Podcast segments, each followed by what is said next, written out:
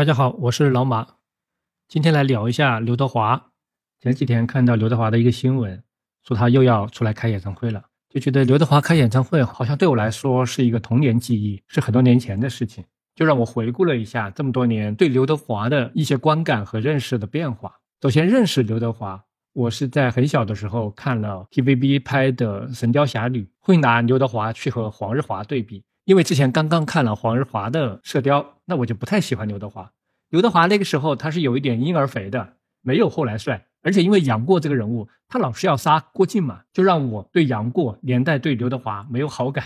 之后又过了几年，就进入了四大天王的时代。刘德华在我们小孩子的眼里面，就成为了那一代香港明星的一个代名词。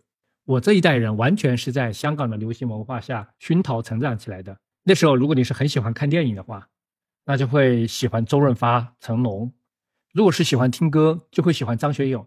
但是如果你没有什么特别的爱好，作为一个路人，刘德华的认知度不在任何人之下。而且因为他九几年的时候老是上春晚，所以年龄大的人也认识他。他的国民度和下沉度在那个时候就是最高的。要说到刘德华九十年代在电影方面的成就，他是演了很多很多啊。从成就来讲，不能算是第一梯队的。他主要演的是那种香港称之为情深烂仔。就是一个痴情的混混，在街头被人砍死了，有这样一种反英雄的悲剧形象。还有就是王晶的赌片呢，还有爱情喜剧，这些演了很多很多。但是刘德华是一个进步型的，到了两千年之后，经过了《无间道》和杜琪峰的点化之后，他在演员的这一方面是进步了很大。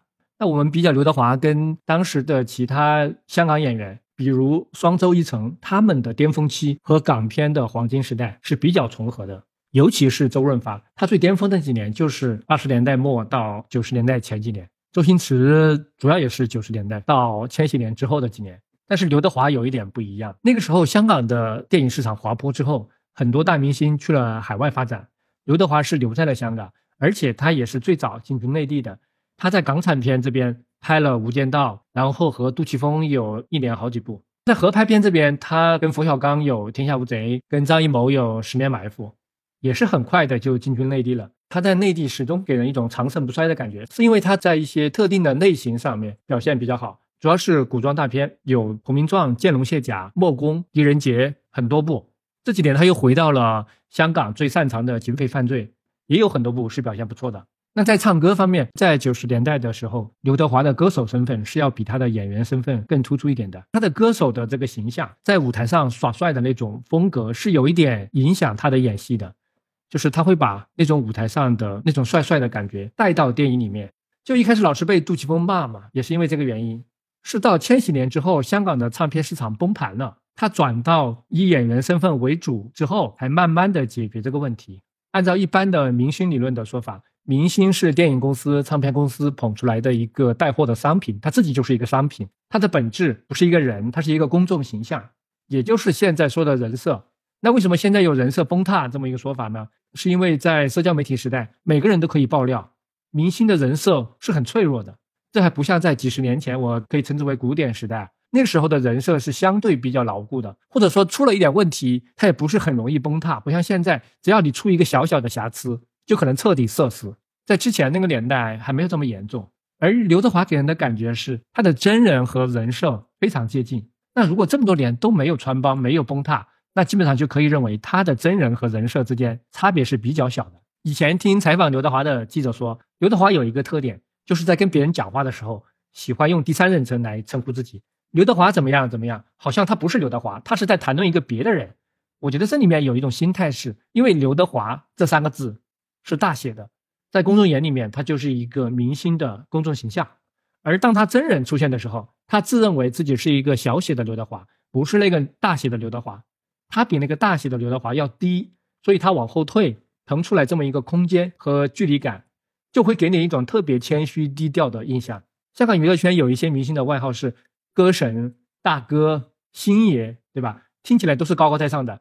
但是刘德华这么多年一直就是叫华仔，现在年纪大了，别人叫一声华哥，也还是比较没有距离感的。所以常常有人说，没有人讨厌刘德华，你最多也就是对他无感。我想不仅仅是因为他没有黑点。没有黑点的人有很多，大概是在十几年前，也是刘德华身上非议比较多的时候，人家就会讲他什么都不是第一名，唱歌不是第一名，演戏不是第一名，这确实是一个事实。但是现在已经很少有人这么说了，可能大家已经接受了，这就是刘德华。大家其实已经不在乎刘德华在一个作品里面到底表现怎么样了，他就算演几个烂片，对他的形象可能也不会有太大的影响。